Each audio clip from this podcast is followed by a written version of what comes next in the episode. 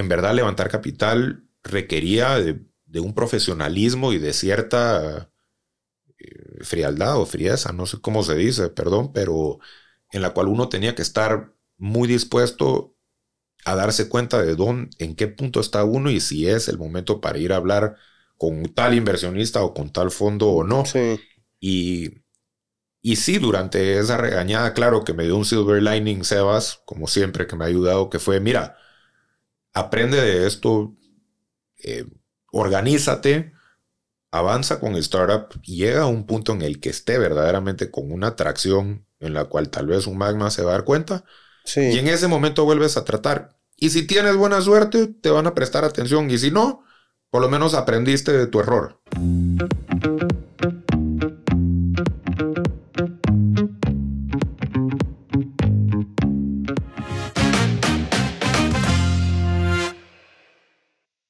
Hola, hola, bienvenidos a Alma Artesana. Mi nombre es Pablo Perdomo y el día de hoy cuento en la CIA con David Barak, cofundador de BitMec.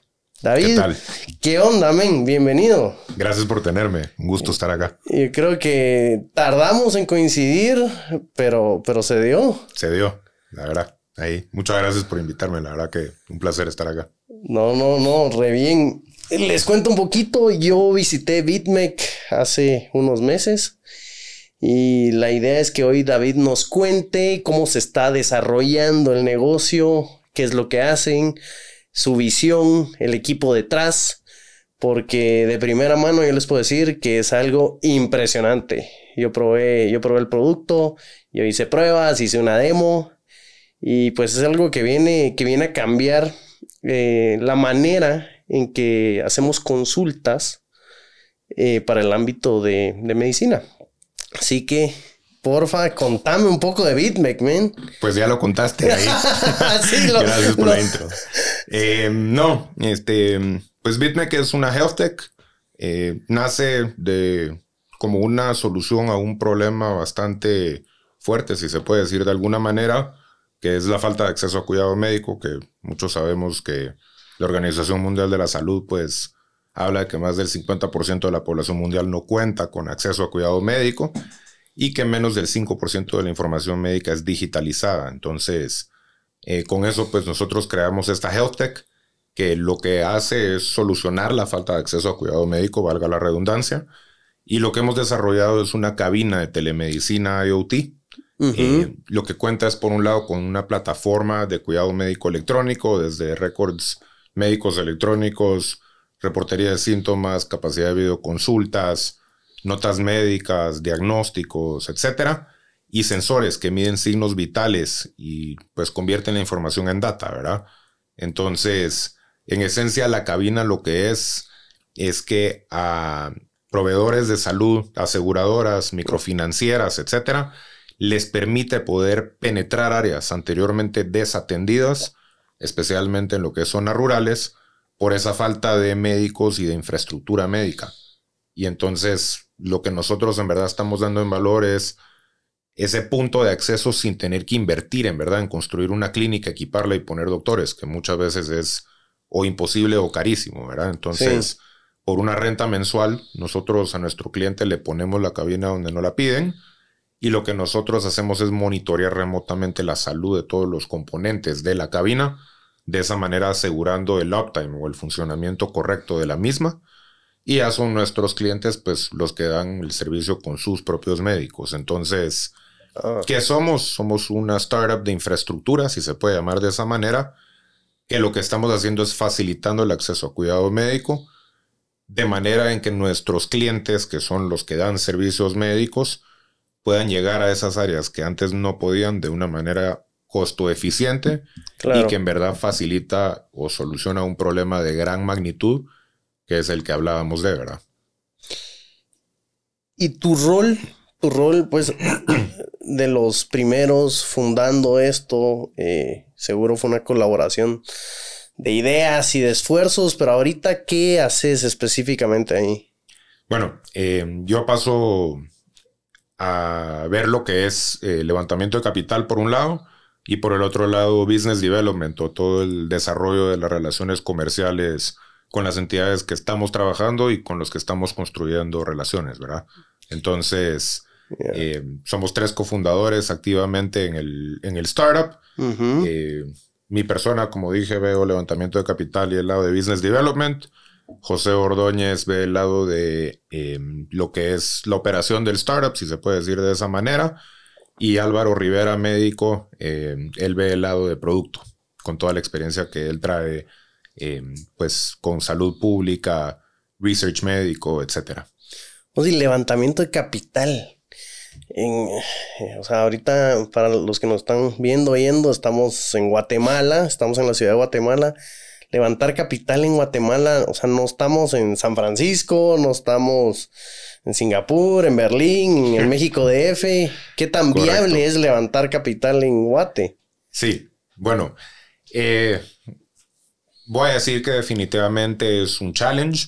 Eh, a mí la verdad que me llena mucho el estar, digamos, llevando ese lado de BitMEC, porque ha sido una experiencia bastante grata en el sentido de los aprendizajes, como a la misma vez de los logros en ese sentido, ¿verdad? Entonces, perdonen, em, hablando de, de lo que es levantamiento de capital, creo que hay que partir porque ese mundo de venture capital todavía está bastante incipiente o joven en lo que es Guatemala.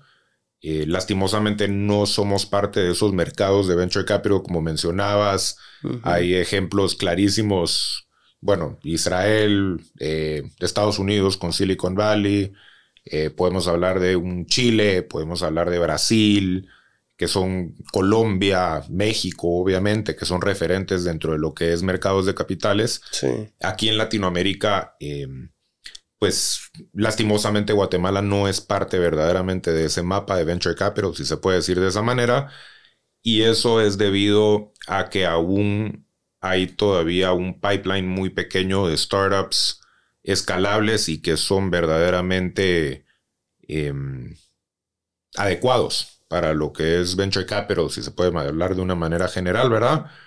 Em, creemos que esto va a ir cambiando con el tiempo y que va a ir creciendo ese pipeline, pero eh, esa es la razón por la que no somos parte del, mercado, si se puede decir de esa manera, porque a final de cuentas, para estos fondos de inversión es muy caro dividir su tiempo de, due diligence o de research, si se puede decir de alguna manera simplificada, cuando hay un pool tan pequeño de startups, sino que en otros países como México, como Chile, Israel, Silicon Valley en Estados Unidos, etcétera, que ya tienen un pool gigantesco de startups y que cada vez hay más y más, porque ya es un, monstruo que corre por sí solo en cada país, ¿verdad?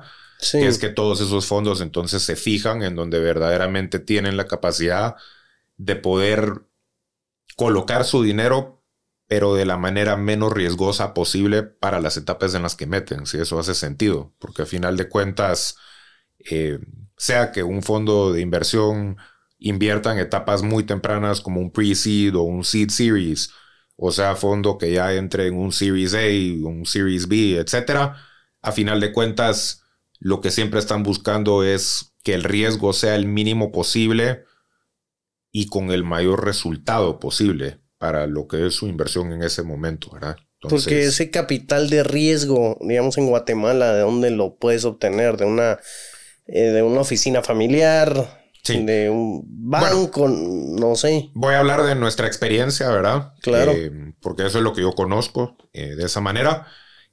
Creo que en Guatemala, como dije, es un, es un tema incipiente, pero que sí está comenzando a agarrar un poco de carburación de alguna manera. ya existen algunas entidades y, fondos aquí que están trabajando para impulsar, si se puede decir de alguna manera, el ecosistema de emprendimiento o de startups en ese sentido. Eh, pero uno en Guatemala verdaderamente tiene que ser muy ágil eh, actualmente para poder levantar capital de una manera eh, eficiente y, correcta. ¿Qué es lo que nosotros hemos hecho?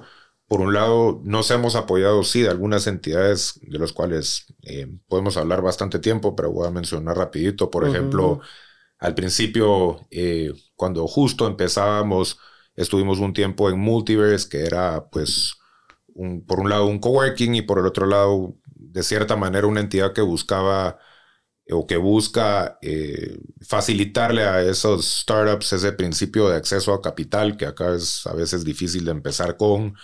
Estuvimos en una aceleradora aquí que se llama Alterna. Em, pero verdaderamente, ¿qué es lo que nosotros hemos hecho para poder levantar capital de una manera em, eficiente como lo hemos hecho hasta ahora? Eh, ha sido una mezcla de buscar recursos acá en Guatemala desde family offices, inversionistas, que ahorita podemos entrar un poquito en el tema, como a la misma vez buscar afuera, en esos lugares donde verdaderamente ya hay una alta disposición a invertir en lo que es riesgo, de alguna manera. Entonces, em, pues, ¿qué fue lo que nosotros hicimos para tratar de darle un poquito de orden a esto y, ponerlo en alguna línea de tiempo? Nosotros cuando partimos con BitMEC, eh, tuvimos la oportunidad de levantar, y, esto no es el, común para decirlo, pero al principio sí pudimos levantar obviamente un poco de dinero de lo que es Friends and Family, como comúnmente se conoce, o inversionistas ángeles, ¿verdad? Sí. Que son personas o con un alto net worth o familiares o amigos que creen, digamos, en, en los co-founders o en el co-founder específico y que les hace sentido lo que están desarrollando y que están dispuestos a poner una cantidad pequeña de dinero comparado a lo que, digamos, fondos, ¿verdad? Invierten, etcétera, pero que es, a final de cuentas, no solo de gran valor, porque ha sido dinero trabajado por cada persona y que se supervalora, obviamente, como, como fundador, ¿verdad? Porque le están dando un, un voto de confianza, sino que es esa primera cantidad de dinero que le permite a uno comenzar a, a dar sus primeros pasos con el startup y a tratar de darle camino y, agarrar tracción hacia poder pues ir creciendo y como emprendimiento, como empresa y a la misma vez si va a ir levantando capital con el tiempo, pues ir pudiendo acceder a esos distintos inversionistas que van entrando en las siguientes rondas. Entonces, eh, nosotros empezamos teniendo acceso a dinero de, de Friends and Family, ¿verdad? Y en un evento de tecnología que es parte de lo que se está dando aquí en Guatemala, Em, que es el Volcano Summit, que también me imagino que has escuchado de. Claro. Eh, ahí tuvimos la oportunidad de conocer eh, a uno de los fondos que nos acompañó desde el principio, verdaderamente. Eh, este es un fondo Grill Ventures que lo maneja Vinash Sharma, un tipazo, la verdad. Y la verdad que hubo un clic muy interesante durante el evento porque nos presentó en común José, que es cofundador mío, él ya lo conocía porque habían compartido una charla y bueno, habían podido platicar, pero verdaderamente cuando yo lo conocí fue que comenzamos a, desarrollar una relación y comenzó a, conocer verdaderamente qué era lo que nosotros estábamos comenzando a desarrollar en ese momento con solo el lado de software de la plataforma de cuidado médico electrónico, digamos, que, es parte de toda la solución, ¿verdad? Y, y la verdad que fue para mí una, una oportunidad de darme cuenta cómo era que había que levantar capital en Guatemala, verdaderamente. Fue una experiencia que me enseñó bastante y, de una manera buena y fácil, que fue un sí, a final de cuentas, eh, felizmente. Y eso fue que el ejemplo de él que me dio es que cuando estás en un país donde todavía hay una una alta barrera, si se puede decir, acceso a, capital de riesgo, verdaderamente depende de que el, founder desarrolle una relación con esas personas o con esas entidades con las que está buscando poder levantar capital. Y eso fue justamente lo que pasó con, con Avi y con Real Ventures en ese sentido, porque no fue que nos conocimos ese día y ese día le pedí capital y ese día me dio dinero así no funciona. Sino que nos sentamos, inclusive nos tomamos una cerveza, le conté de lo que estábamos empezando y todo.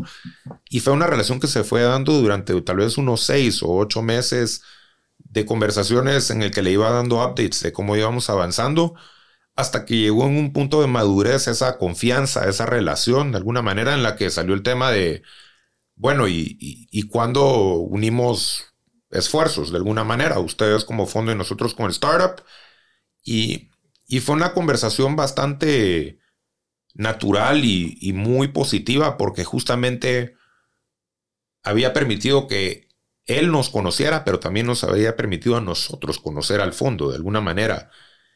Y eso lo que me enseñó a mí es que verdaderamente, si la teoría es de que un founder al principio levanta porque la gente que le está invirtiendo o las entidades le confían a él, porque ese es la, en verdad el, el rule of thumb, si se puede decir de alguna manera. Al principio, cuando uno solo tiene una idea y todavía no es un producto o le falta construir equipo, etcétera, verdaderamente lo que le están apostando estos inversionistas ángeles o fondos en etapas tempranas es de que él o los founders verdaderamente tienen la capacidad, como la misma vez van a luchar hasta llegar a buen puerto. Y, es un voto de confianza en esas personas. Entonces, eh, la verdad que esa experiencia fue muy grata porque lo que me enseñó es que sí se puede levantar capital en Guatemala si es que uno hace las cosas bien. ¿Y qué me refiero por bien? Es encontrar, diría yo, primero un problema de una gran escala o de alta magnitud y saber que uno puede desarrollar una solución viable y escalable para ese problema de gran magnitud.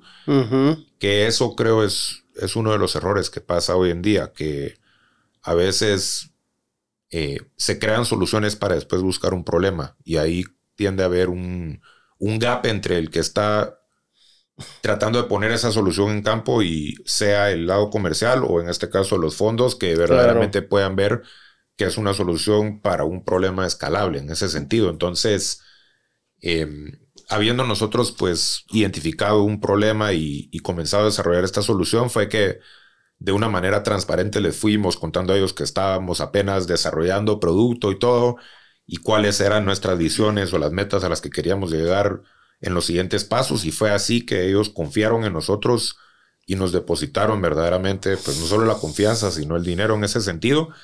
Y eso nos permitió poder pues avanzar con todo el desarrollo de producto, por lo menos en la primera fase que fue esta plataforma de cuidado médico digital, que a final de cuentas es parte de la cabina de hoy en día.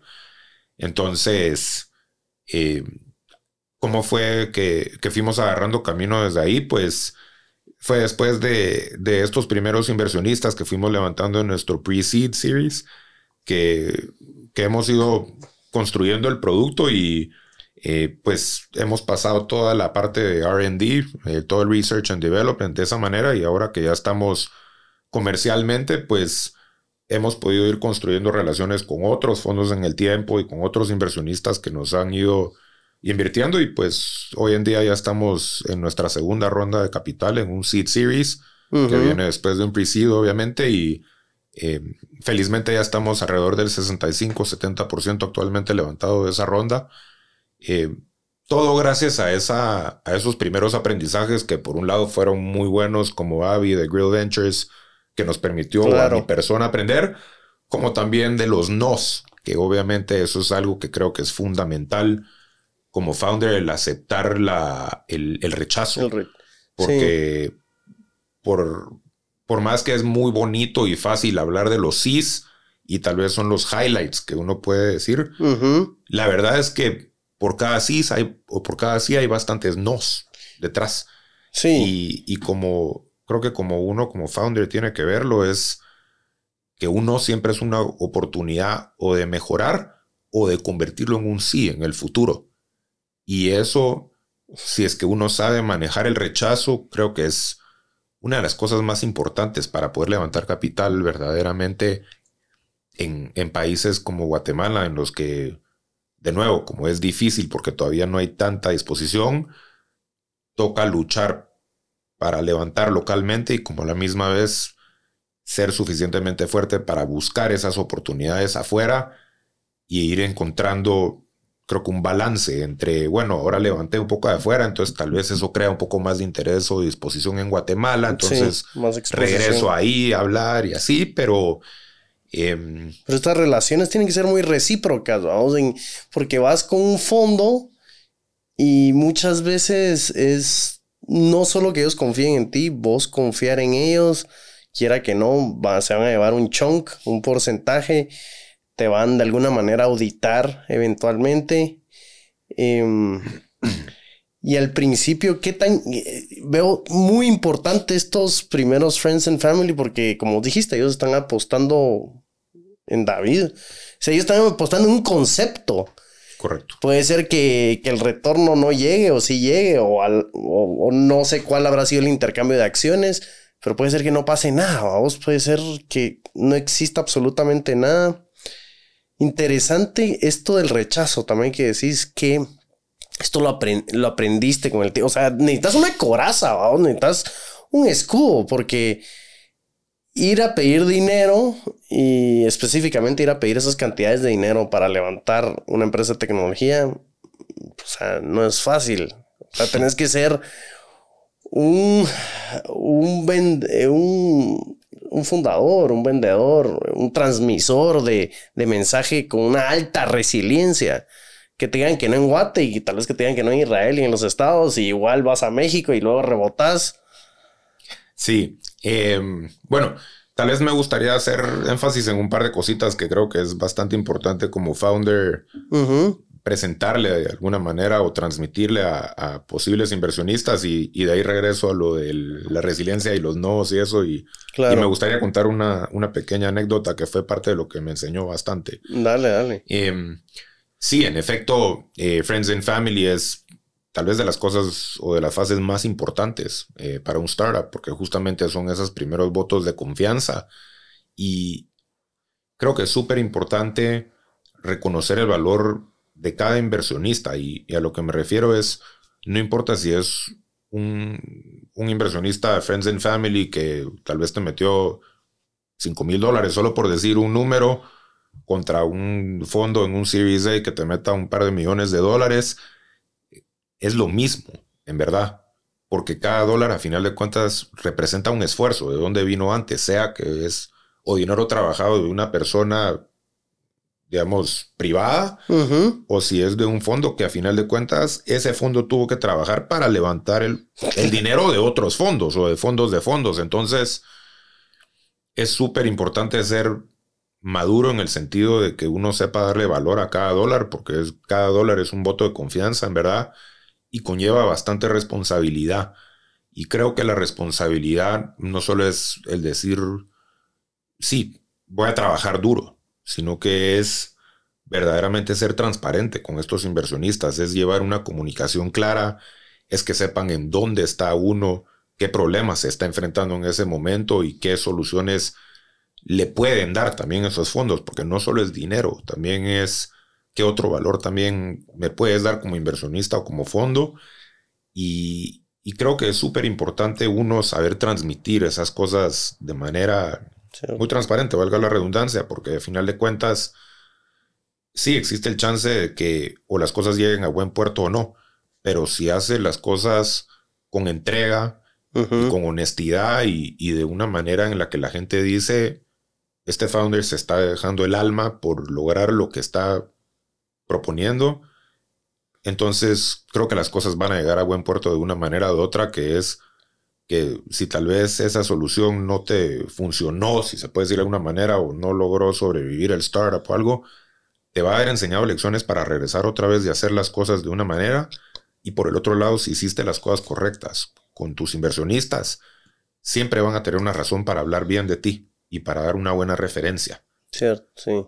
Entonces, por un lado es el actuar del founder de una manera correcta, es súper importante, pero por el otro lado, sí, es súper importante tener esa coraza de, fuerza que mencionabas, porque ese, esa incertidumbre, si se puede decir de alguna manera, cuando uno empieza y no sabe si las cosas van a, work out, ¿verdad? Si van a llegar a buen puerto o no, puede generar una cierta ansiedad, como a la misma vez el, recibir rechazo de lo que uno está desarrollando, si es que uno no lo ve de una manera muy fría y como una oportunidad, uno tal vez se lo puede tomar como, ah, pues yo estoy trabajando en esto y este inversionista no creyó en mí, qué mala onda, y tomárselo personal, cuando verdaderamente puede que si lo ves fríamente, tal vez sí, no, no es un producto que hace fit con un fondo porque tal vez el problema que solucionan no es suficientemente grande, entonces no pueden ver los retornos, o puede que no sea una solución viable por cualquier otro tema que uno no está como founder considerando en ese momento. También. O porque el fondo tal vez tiene una tesis que no entra en lo que uno está desarrollando y uno cometió el error de no haber averiguado antemano si es que en verdad invierten en, la vertical que uno está, para decir de alguna manera. Eh, pero sí creo que uno tiene que estar dispuesto a, a, como dicen, keep coming back cada vez. O sea, con un rechazo, estar dispuesto a ir dos veces más fuerte, pero dos veces más fuerte tomando los aprendizajes y, y viendo la manera correcta de cómo sobrepasar esos nos. Y ahí es donde me gustaría regresar a, a una historia que, que es tal vez de las cosas que yo más agradecido estoy como founder personalmente, voy a decir. Sí. Eh, que es con, con, Magma Partners, que es un fondo de Chile y de México. Eh, la verdad que es uno de los fondos más influyentes, me atrevería a decir yo hoy en día en lo que es Latinoamérica. Es un honor tener a Nathan Lustig y a Pedro Pablo del Campo eh, de Backers. Y, y verdaderamente estoy súper agradecido con ellos porque con ellos aprendí del no o de la manera difícil. Y, y sí, lo pude llegar a buen puerto en el sentido de que hoy en día son inversionistas nuestros, pero entro a contarte porque, porque es el, el, ahí fue el elemento de estar dispuesto a aprender de los rechazos o de los errores que permitió que sí hoy en día estén con nosotros y, y de una manera muy corta, eh, ¿qué fue lo que pasó? Dentro de esos apoyos que nosotros buscamos afuera al principio de, de BitMEC fue eh, Startup Chile, que es la aceleradora de Corfo, que es el, ente de innovación del gobierno de Chile. Y eh, la verdad que fue una súper oportunidad porque es una aceleradora súper reconocida y que te da fondos sin tomar equity, que también pues tiene mucho beneficio porque no estás entregando nada a cambio y todo. Y bueno, una experiencia maravillosa de estar en Chile por X cantidad de tiempo, que es de nuevo un ecosistema súper fuerte de innovación y todo. Pero, em, ¿qué fue lo que pasó? Uno de nuestros inversionistas, de, los primeros en, creer en mí verdaderamente, y, em, es, es, alguien muy... que ha logrado mucho en México, es uno de los co-founders de Kushki, que hoy en día pues es de las empresas más relevantes allá. Eh, Sebas y lo menciono en agradecimiento a él que, creyó en mí desde el principio y que ha sido uno de esos de mis mentores que en verdad me han enseñado de este juego y, no de este juego, pero pues de esta de esta industria, de esta vertical, como se le puede decir, eh, y que me preparó para ser resiliente, diría yo, fue él con, con el tough love que me ha dado de alguna manera, que yo siempre le he agradecido porque ha sido un amigo de, muchos años, pero que sé que siempre me ha tratado de enseñar de una manera muy honesta. Y, lo que pasó y por qué lo menciono fue porque justo cuando estábamos en Startup Chile, a mí siempre me llamó la atención el fondo de Magma y quería llegar a Magma y que nos invirtieran y nos invirtieran y ese era mi number one goal del lado de fondos. Sí. Porque Magma ya había invertido en gente conocida en mí, persona como es Sebas de Kushki, ¿verdad? Y, qué fue lo que pasó? Que verdaderamente en ese momento no estábamos listos para un Magma Partners porque no teníamos ni producto terminado, no sabíamos ni cómo se iba a comportar con el mercado nuestro producto, no teníamos el camino claro ni nada. Y, tal vez por ser un poquito ingenuo, naive de alguna manera, yo insistí con Sebas en, en, esa introducción en ese momento. Y y la verdad que de manera corta fue un desastre, sin, sin saber en ese momento, porque en mi, en mi ingenuidad, porque eran mis primeros días o mis primeros pasos, si se puede decir, en el mundo de startups, llegué a esta reunión y pensando que con presentar lo que estábamos haciendo y hasta dónde estábamos y eso iba a impresionar y iba a llegar a buen puerto. Sí. Y resulta que cuando regreso al coworking, en donde teníamos el acceso de, Startup Chile, ¿verdad? En el centro de, Santiago, me suena el teléfono de Sebas y eh, básicamente me pegó una regañada, pero una regañada muy honesta en la cual lo que me está diciendo es, mira, no estabas listo para ir y por ende quemaste un cartucho importante antes de tiempo. Y el problema con eso es que si llegas con un fondo que no está en tu etapa en la que estás o que no invierte por X o Y o algo y causas una impresión incorrecta o, tal vez no la mejor, muchas veces ya no te vuelven a abrir la puerta. Y verdaderamente esa regañada me abrió mucho los ojos y me hizo darme cuenta de que en verdad levantar capital requería de un profesionalismo y de cierta frialdad o frieza, no sé cómo se dice, perdón, pero en la cual uno tenía que estar muy dispuesto a darse cuenta de dónde, en qué punto está uno y si es el momento para ir a hablar con tal inversionista o con tal fondo o no.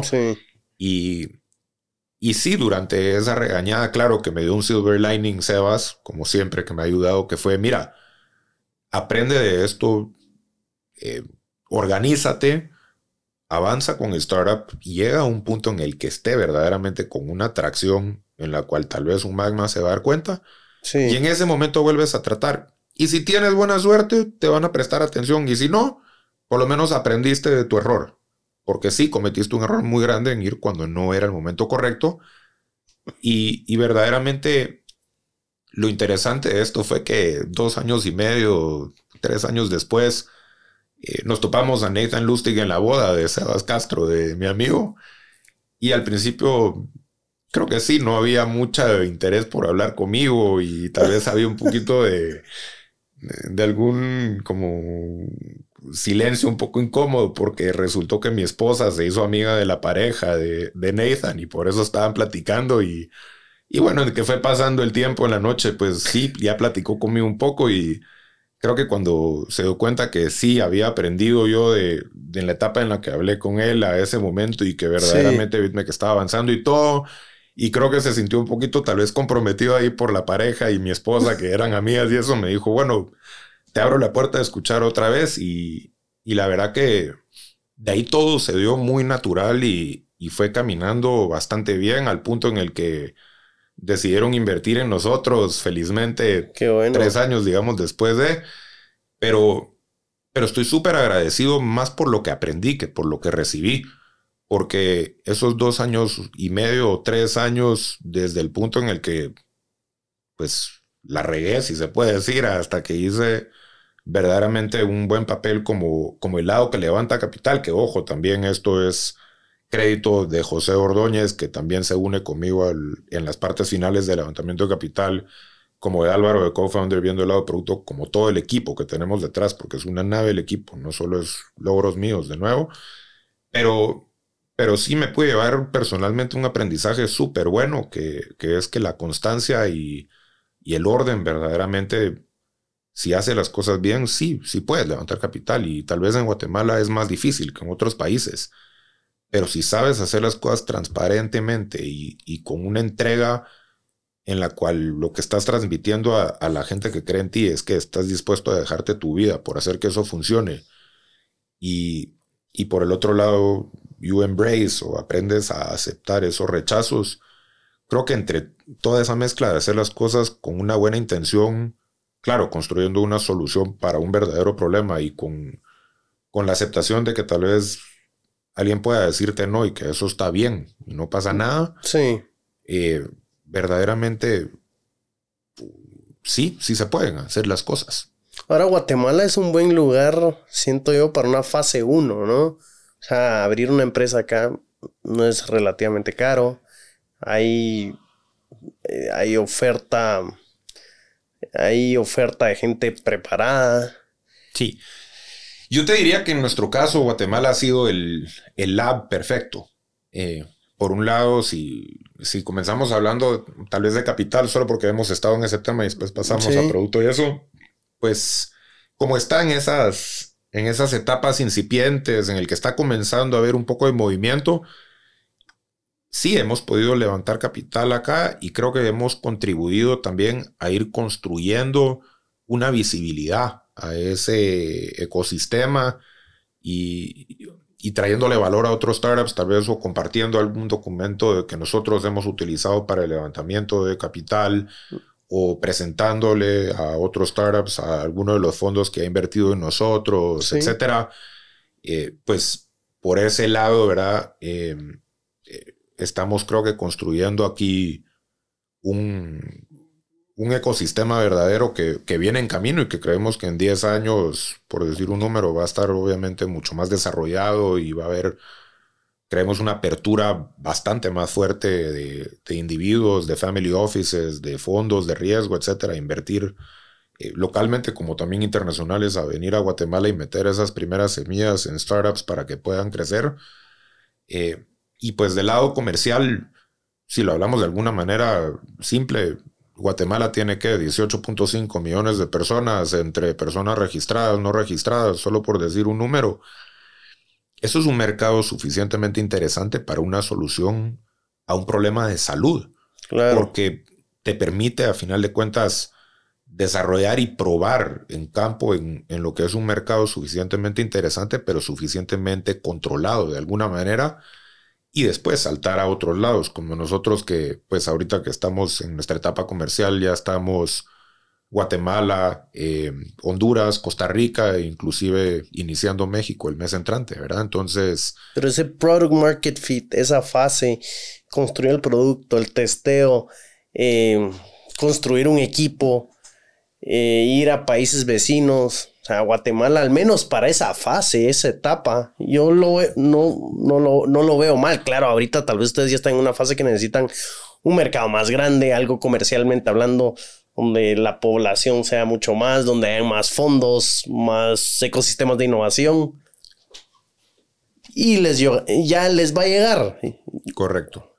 Sí. Eh, bueno, o sea, no te voy a decir, Guatemala es, no te voy a decir que no, Guatemala sí es interesante comercialmente para nosotros y, bueno, estamos eh, súper emocionados con lo que estamos haciendo aquí en Guatemala. Por ejemplo, eh, desde hace como dos meses lanzamos con Génesis Empresarial, que es la microfinanciera más grande de Guatemala. Hemos estado trabajando eh, actualmente en, en, cinco ubicaciones con ellos, que es el piloto que llevamos eh, dentro de ellos una ubicación en Sayaxche, Petén, Río Hondo, Zacapa, etc. Y, bueno, eh, al cierre del piloto, pues la intención es de darnos una escalabilidad eh, interesante dentro de lo que es Guatemala, como otras entidades con las que estamos trabajando, pero sí, en esencia, creo que todos los, los startups de tecnología y que, que buscan solucionar un problema de una manera escalable,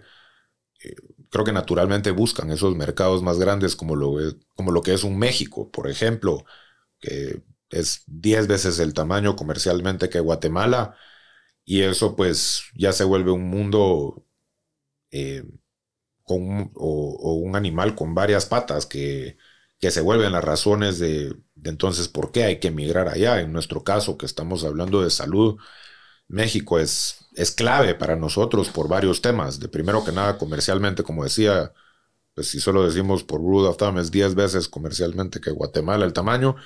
La oportunidad es gigantesca, pero por el otro lado está el tema de regulación en salud y Cofeprice es eh, súper reconocido mundialmente. Y si es que eres avalado por Cofeprice, eso te permite saltar a otros países importantes comercialmente después. Entonces, para nosotros como una health tech, eh, la regulación de México es un súper aliado, si se puede decir de alguna manera, porque de nuevo nos permite ir a esos otros lados que después queremos saltar y, y pues sí, del lado de venture capital o de fondos, eh, para decirlo de alguna manera general, porque obviamente hay eh, una gran gama desde family offices, puros fondos de venture capital, private equity, etcétera, pero eh, claro, como el mercado de México es un monstruo tan grande, allá es donde están concentrados prácticamente todos los fondos de Latinoamérica, porque es, es uno de los países más interesantes para ellos, por esa gran cantidad en, en el pipeline que hay de startups. Entonces, para nosotros es un no-brainer México, porque nos permite no solo entrar en temas de regulación, comercial, producción inclusive, porque México pues te permite producir de una manera mucho más escalable, bajar costos, hay, la infraestructura que hay es obviamente mucho más fuerte para todo el tema de producción. Y por el lado, eh, pues sí, de levantamiento de capital, que es parte también de lo que yo veo, allá es donde están todos esos fondos referentes de Latinoamérica y que verdaderamente te pueden ayudar a, y, digo ayudar porque tal vez fue algo que no mencioné, pero una de las cosas más importantes que hay que hacer nota es que levantar capital es, comprar gasolina. No es fondos para enriquecerse uno o para eh, comprarse la casa de sus sueños o algo, no. Es, es la gasolina que, el barco necesita para, poder navegar hasta el punto en el que ya estén en break-even, que es la sostenibilidad, si se puede decir de alguna manera.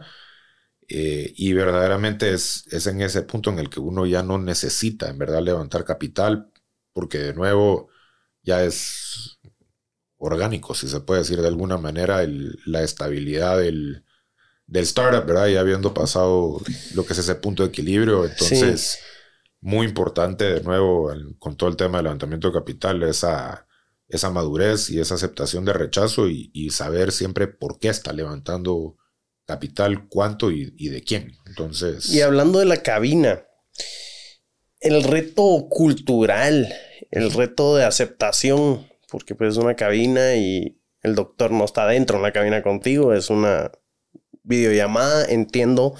Lo he visto, lo he vivido, todos los sensores y y bueno, al final sí te sientes bien cercano con, el doctor. Sin embargo, hay una pantalla. Correcto. ¿Cómo, cómo, está haciendo ese reto de aceptación en los pilotos?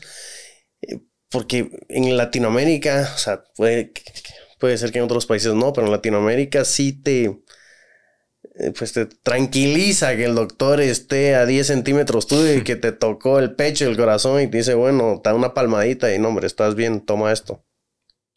Correcto. Creo que hay que partir por, por reconocer la realidad, si se puede hablar de campo. Eh, acuérdate que nosotros eh, tenemos, digamos, dos, dos, puntos en donde nuestro, nuestro producto o la cabina trae mucho valor. Uno es para el acceso a cuidado médico, especialmente en zonas rurales donde no hay médicos y no hay infraestructura. Y por el otro lado, pues sí, las cabinas para lo que es cuidado médico empresarial o de los colaboradores de una empresa también es un tema de, costo eficiencia para proveedores de salud y así, porque es mucho más barato poner una cabina en una fábrica y dar servicios con un médico remoto que tener un médico sentado en esa fábrica subutilizado, perdón, y siendo un recurso caro, ¿verdad? Sí. Pero em, en esencia nuestra cabina, a final de cuentas, está permitiendo penetrar esas áreas donde no hay médicos y donde no hay infraestructura para empezar con. Entonces, antes de hablar de que sentirse cómodo con tener a un médico a 10 centímetros, tienes que considerar si es que hay un médico, que en muchos casos no lo hay. Entonces, entre no haber o haber el 80%, si se puede decir de alguna manera, teniendo la cabina con los sensores y tal vez sí el médico de lejos y no en persona, pero al menos abre la posibilidad de tener acceso a un médico. Y creo que eso es una gran diferencia. Sí, lo es. Como lo que es día y noche, para decirlo de alguna manera. Ya partiendo de eso, claro, el producto tiene que ser amigable, tiene que ser algo que, la población acepta, porque al final de cuentas tiene que tener fit con, la población para que sea algo utilizado, ¿verdad? Y en ese sentido, hemos trabajado mucho para hacer la experiencia de usuario lo más amigable posible. Y esto es, por un lado, teniendo, sí, un producto robusto, estable eh, y, presentable, obviamente, porque tiene que ser pues un producto que da confianza de entrar en, esta cabina se siente segura y todo, la probaste, ¿verdad? Y ahí es donde nosotros hemos ido de los testeos en campo, de esas pruebas, aprendiendo de las cosas que tal vez no ha gustado y hemos ido trabajando para mejorar esa experiencia y, para permitir, digamos, mencionar algunas de estas cositas que hacen un mundo de diferencia, por más que son cosas de pormenores. Eh, la cabina, a final de cuentas, pues es cerrada o la puerta se cierra cuando la persona entra para, obviamente, asegurar una privacidad en la interacción con el médico. Sí. Con eso dicho, una de las cosas más simples, pero que se nos mencionó desde el principio, es que tal vez tratáramos de hacerla por dentro un poquito más amigable visualmente para que la persona no se sintiera tal vez atrapada o un poco claustrofóbica o algo. Y por ende, pues fuimos aprendiendo a ponerle viniles por dentro o, digamos, en la pantalla, haciendo todo un poco más interactivo para que obviamente la atención de la persona o del paciente se fije en cosas importantes y que no esté pensando en lo que no importa en ese momento. Por otro lado, sí, hemos ido trabajando en cómo hacer que los sensores que las personas o los pacientes se ponen sean amigables y sean fáciles de, colocar. sí, de colocar correctamente. Y eso es, por un lado, haciéndolo lo más amigable visualmente posible el mismo sensor, si se puede decir, como por el otro lado que el médico eh, o, la médico, ¿verdad? Que está dando la consulta, sepa utilizar correctamente todos esos sensores y cómo ponérselos correctamente, o sea, que pueda guiar a, ese o esa paciente, ¿verdad? En utilizar correctamente.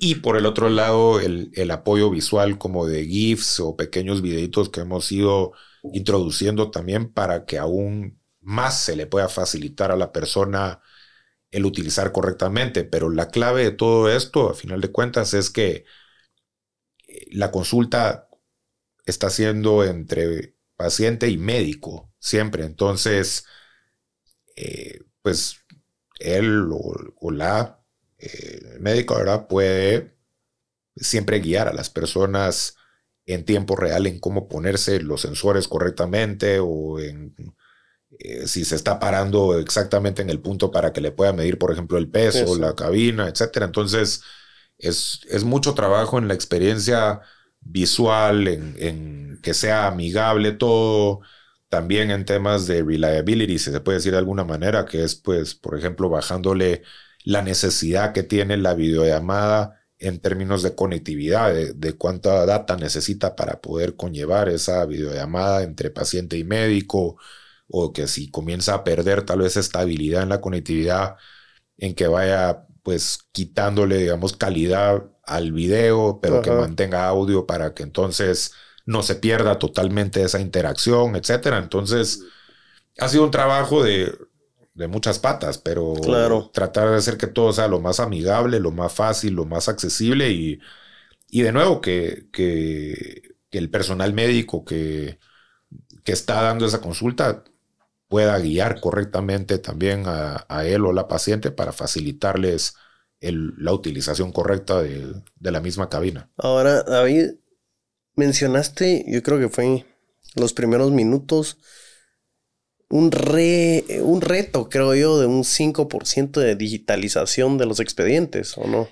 Que menos del 5% de la información médica es digitalizada actualmente. Y esto es, de nuevo, información de la Organización Mundial de la Salud. ¿Y esto es por demasiada información que hay de tanto paciente o...? Es porque lastimosamente, pues, si hablamos de economías en desarrollo, que es en lo que estamos, eh, hay muy poco control en, en, lo que es diagnóstico médico, si se puede decir de alguna manera. Ándate a dos o tres hospitales públicos de Guatemala y te vas a, te lo aseguro, te vas a topar en que a un paciente tal vez X le, le escribieron en, papel como diagnóstico eh, diabetes y, y, está escrito correctamente, pero después te vas a otro de los hospitales y hay otro paciente y le escribieron DBTS o alguna abreviación que no encaja con la otra, etcétera. O sea, no hay una unificación tal vez en,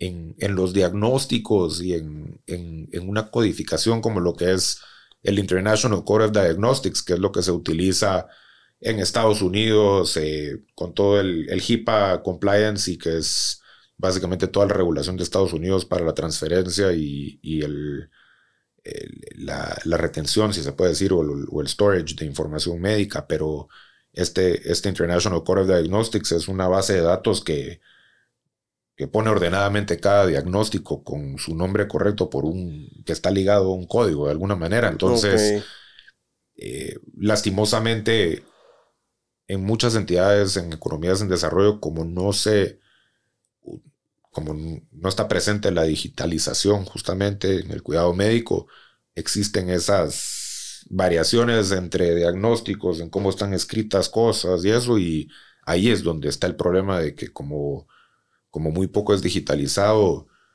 eso conlleva que gobiernos con sus sistemas de salud público, etcétera, no tienen acceso a la mejor información en el sentido de qué está pasando con la población, en dónde están habiendo tal vez brotes de ciertos problemas o eh, qué están diagnosticando en, los diferentes hospitales públicos, etcétera. Entonces, eso conlleva, a final de cuentas, a, cracks de alguna manera en, esa información que existe de la salud de la población y, y no permite tomar las mejores decisiones o, emprender las mejores acciones para solucionar, para solucionar los, los verdaderos problemas que está enfrentando la población, ¿verdad? Inclusive no, los pacientes, no existe un expediente del paciente.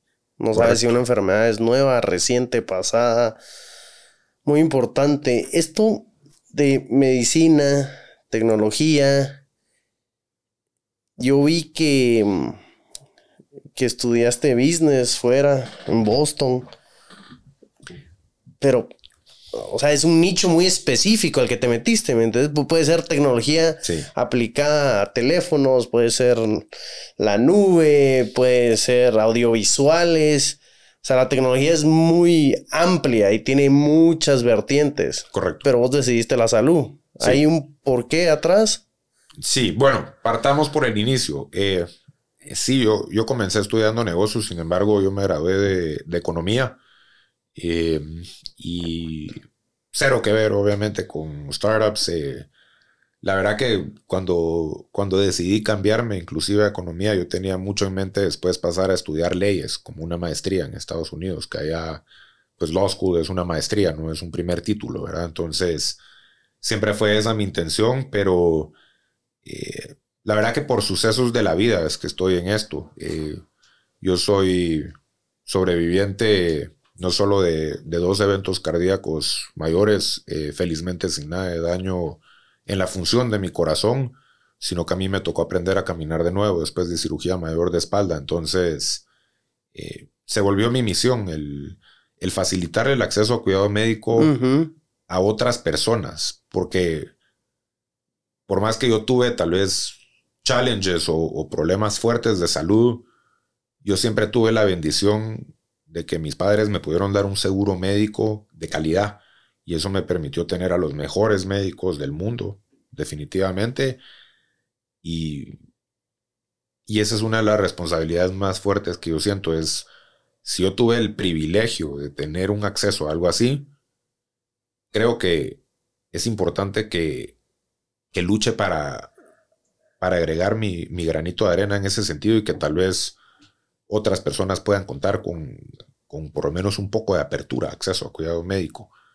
O sea, creo que no es suficiente el, uno decir, wow, eh, sí, es una bendición o es una suerte o me llevo el crédito de que estoy aquí, que sobreviví eh, los problemas que pasé, dependiendo de cómo cada persona lo vea, si es que fue un milagro por lo que está o porque la luchó, cree personalmente o como lo vea. Claro. Pero es, ¿qué puede hacer uno para, para mejorar el mundo después de que ya uno recibió esa ayuda? Y, y eso es algo que, que, a mí me para todos los días a luchar por esto. Y, y es más, regresando a, a Nathan Lustig, quien estoy súper agradecido de Magma Partners, justo en, en Crossing Borders, que es un pues un podcast, valga el tema en el que, en el que él habla de sus experiencias de inversión. Es, digamos, el, podcast en el que hablan de toda la experiencia de Magma y todo. En uno de los episodios él habla de por qué invirtió en, en. Y es justamente por lo que él dice de ese founder fit, en el que él dice, y, perdón el, francés, pero él dice, si David la pasó, bueno, lo voy a hacer político, si la pasó tan difícil en un tema de salud y está desarrollando una solución para salud, él no va a salir corriendo el día que, las cosas se pongan difíciles. Sea en que tal vez les falte levantar más para, para tener un runway suficientemente grande. Entonces, a diferencia de otros founders, no va a perder la calma y va a tirar el barco teniendo pocos meses de runway y va a decir, me voy a conseguir un trabajo y ya no me atrevo a hacer esto, sino que la va a luchar día y noche hasta lograr traer esos fondos o en el que tal vez salga un challenge de producto y en vez de pues, decir muchas gracias y cierro las puertas y se acabó, va a haber esa continuidad y ese trabajo para llegar a, buen puerto o a solución. Entonces, eh, yo veo los problemas que yo pasé como una oportunidad de aprendizaje y como un encaminamiento en el que me pusieron en, en, este path o en este camino en el que a final de cuentas lo que estoy luchando es por dejar el mundo un poco mejor el día que yo ya no esté aquí.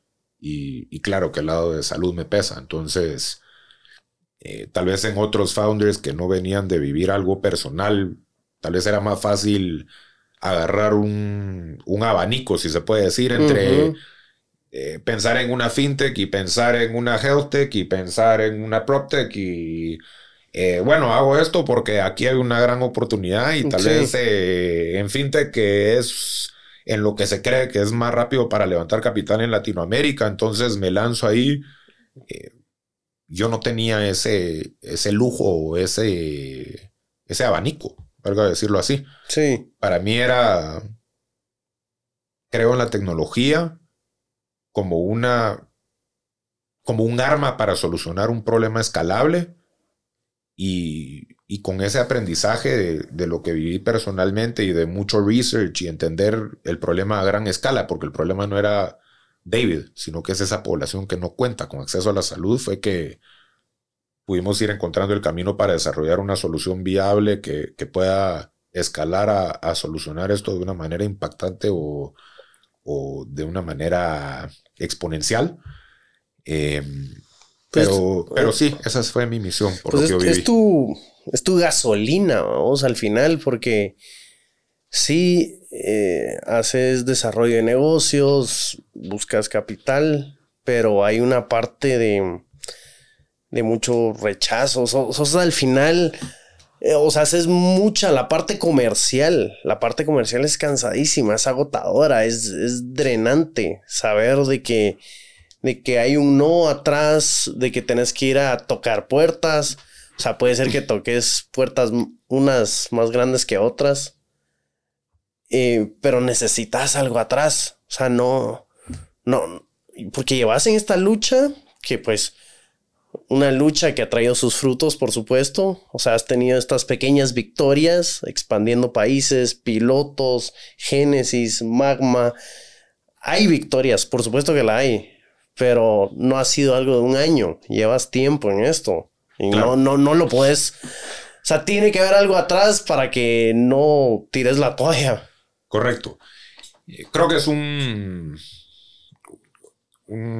una combinación de cosas. De primero que nada, sí, uno tiene que estar muy comprometido cuando uno empieza un startup, especialmente si uno está buscando levantar capital. Eh, tiene que estar comprometido con verdaderamente lucharla hasta el final. Y eso es algo que uno tiene que llevar muy a conciencia porque cuando uno está levantando dinero de otras personas o otras entidades, tiene que llevar con mucha madurez esa, esos votos de confianza de los que yo mencionaba, ¿verdad? y, que, uno tiene que saber que cada dólar viene de un esfuerzo y eso es un montón que llevar encima. Pero si uno tiene esa convicción de que, o, déjame decirlo de alguna manera, si uno siente que, que, se le prende un fuego adentro del estómago de alguna manera por, por el problema que uno identifica, y que ese fuego lo, le quema a uno por solucionarlo, uno sabe que va a tener esa constancia para lucharla. Y eso, te puedo decir, es algo que en mi caso la, constancia la aprendí de, de, mis problemas de salud, porque aprender a caminar de nuevo, igual que un startup, no es de un día para otro. No es como en las películas que sale bonito todo y uno se para de la cirugía y tiene tal vez a uno o dos terapeutas ayudándolo y facilito con las barras al lado. La verdad que eh, ese por sí fue un proceso de, larga duración que, a mí me enseñó a que nada bueno verdaderamente viene de un solo.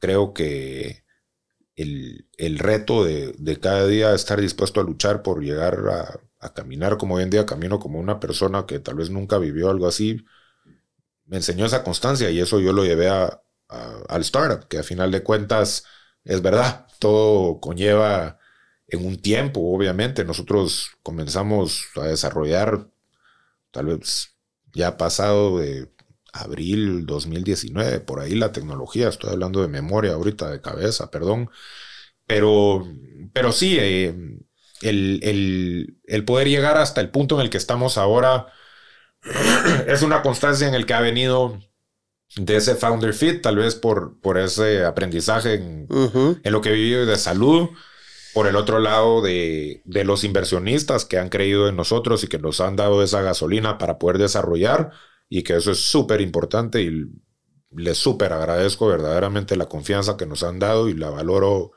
como no se imaginan. Eh, o espero que nuestros inversionistas todos tengan bien claro que yo en verdad me llevo al pecho cada voto de confianza que me han dado. Es algo muy serio para mí. Eh, por el otro lado, los clientes o esos primeros believers o esos primeros eh, evangelizadores, si se puede decir, que son pues estas entidades que han creído en nosotros. A final de cuentas, desde las etapas en las que hicimos pruebas de producto hasta ahora que ya estamos comercialmente trabajando, ¿verdad? Y eso es súper importante porque a final de cuentas, si es que tal vez hubiéramos creado una solución para después buscar un problema, no habrían esos evangelizadores o esos primeros clientes que creyeran en el tema y que nos dieran también ese sentido de, wow, vamos en un camino correcto y aquí hay algo y, toca seguir trabajando porque verdaderamente hay y esa tracción que uno va agarrando con esos evangelizadores le llama más la atención a otros fondos o a otros inversionistas que tal vez vienen y te dan un poco más de gasolina para seguir avanzando y así, pero que ha sido una combinación desde los tres founders estar verdaderamente comprometidos, porque no solo soy yo, somos los tres con solucionar el problema, la constancia de los tres, los inversionistas que nos han apoyado y esas entidades o esos clientes con los que estamos trabajando que a final de cuentas, pues en cada país que nos han abierto la puerta, sea en Guatemala, Honduras, Costa Rica o ahora en México con nuestros partners o nuestros clientes con los que estamos trabajando, lo que nos ha ido diciendo es, tienes algo interesante para el, para el mercado, ¿verdad? Que lo están buscando definitivamente porque nos lo están pidiendo y están dispuestos a pagarlos. Entonces, o a pagar la solución. Entonces, verdaderamente son esos puntos de referencia que le dicen al barco, vas en buen camino y tal vez falta seguir remando un poco más o falta seguir en esa lucha, pero si sigues en, este curso, vas a llegar ahí. Importante, eh, founders, fundadores, son tres sea, esa, dinámica es, es, compleja, que sean varios socios, varios fundadores, porque no solo es que sean complementarios y que él tenga, él tenga cierta especialización, el otro otra, em, el otro tenga el network, sino es mucho de bueno, vos lo mencionaste compromiso, pero, pero confianza, confianza, una confianza, actitud, puede ser que el primero tal vez no, tal vez carecía de cierta habilidad, pero tenía toda la actitud y es, es viable que la aprenda. Pero eso, esos, dos factores para ir terminando, actitud y confianza, David. Estás en un barco con estas dos personas que si uno deja de remar, afecta a todos. Correcto. Bueno, creo que uno de los, de los mensajes más importantes que te puedo dar y en, lo que preguntas y que a final de cuentas es parte de lo que ha permitido que hoy en día estemos levantando de fondos de afuera, trayendo inversionistas a que crean más en Guatemala y todo ha sido por ese engranaje que hay tal vez entre, entre los tres cofundadores que estamos actualmente trabajando en BitMEC. Y es que que hay ese compromiso, pero hay ese compromiso con una obligación que viene desde antes. ¿Y qué es esa obligación? Para decirlo de alguna manera, es algo que muchas veces es obviado como uno de los temas más importantes en startups y es un operating agreement.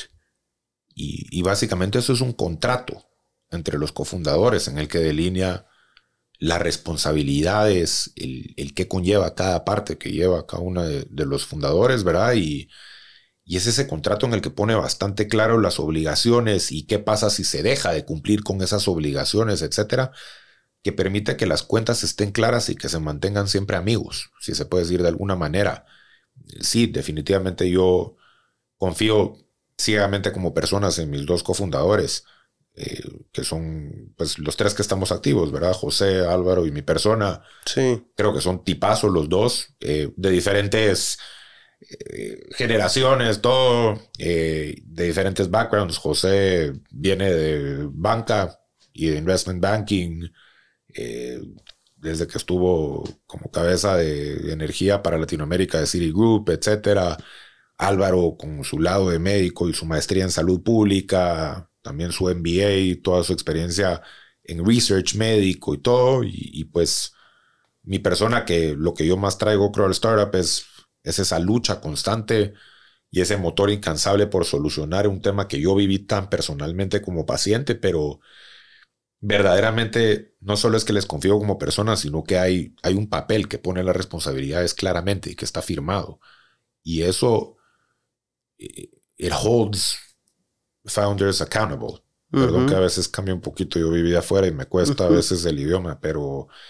Eh, sí, hay, una rendición de cuentas. Eso ha sido súper importante porque ese check and balance que mantiene las cosas claras eh, permite que, que las cosas se hagan correctamente desde cada uno de los founders. Entonces, por haber hecho esos fundamentos correctos o, poner esas, esa fundición para la casa al principio, que fue ese operating agreement claro con las obligaciones, ha permitido que entonces las paredes y las ventanas y el techo de la casa de alguna manera se hayan ido construyendo en el tiempo, pero, pero con fundamentos sólidos sí, que permiten que las cosas se hagan bien. Entonces, eh, sí, mucha confianza personal, pero también mucha rendición hacia cuál es la obligación o el compromiso que hubo.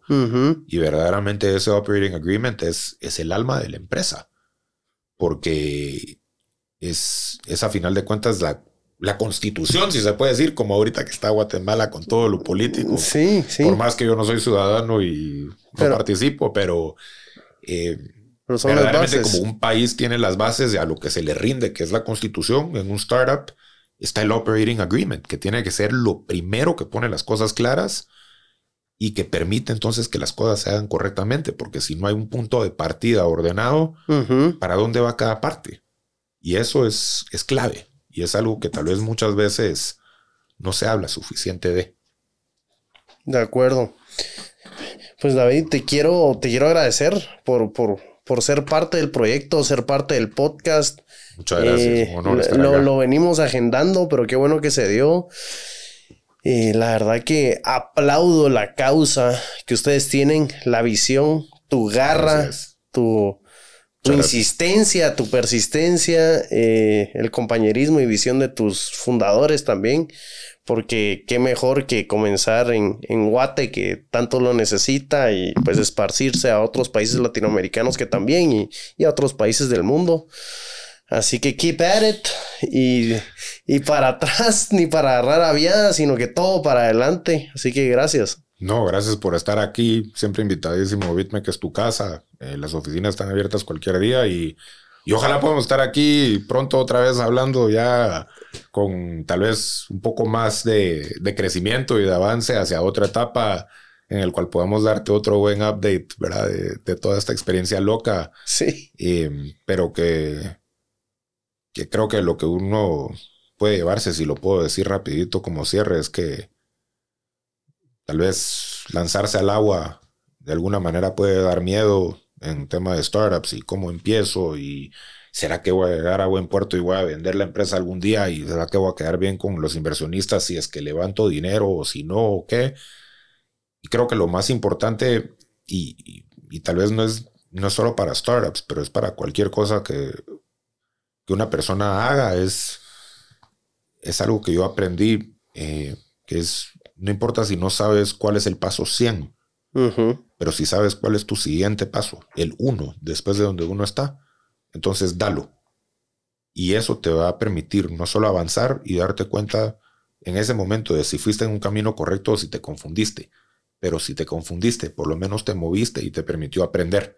Entonces, Tal vez lo único que diría para dejar esto es como nosotros que nos hemos eh, atrevido a lanzarnos al agua y hemos creído en esos pasitos, en ese uno a uno a uno.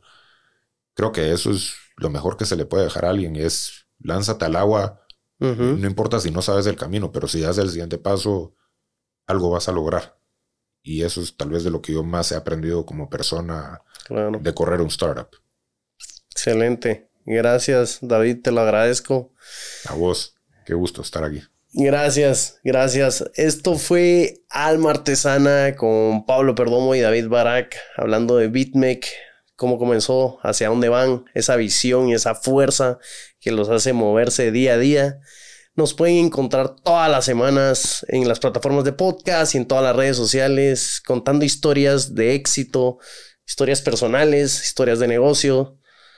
Así que no nos pierdan la pista, que aquí estamos y aquí vamos a estar siempre. Así que muchas gracias y hasta la próxima. Nos vemos. Chao.